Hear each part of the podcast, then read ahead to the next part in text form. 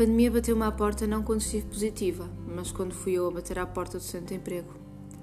A trabalhar numa das maiores empresas portuguesas, com coragem e ainda alguma dignidade, entrei naquela sala, onde percebi que as competências de nada valeram e que os resultados ficaram no passado, sem alicerces para o futuro. Senti-me a cair.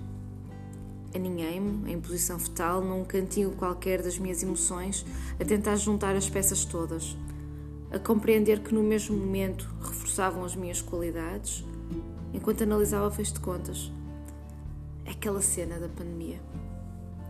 Fui para casa, enquanto na minha cabeça tirava a camisola com cuidado e dobrei-a com carinho.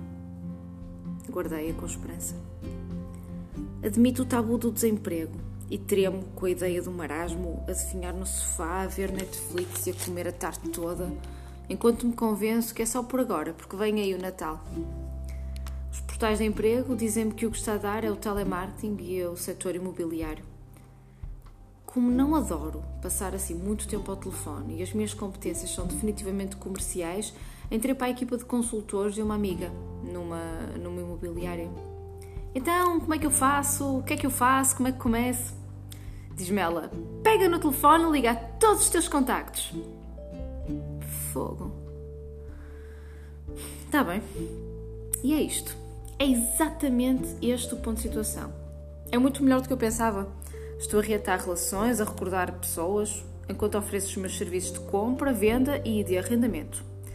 Passo o dia no paleio, a convencer-me que é trabalho. Sem resultados feitos, mas mais cansada do que a organizar congressos para 600 pessoas. Entretanto, hoje soube que tenho que tirar aquela foto, aquela foto de consultora parola.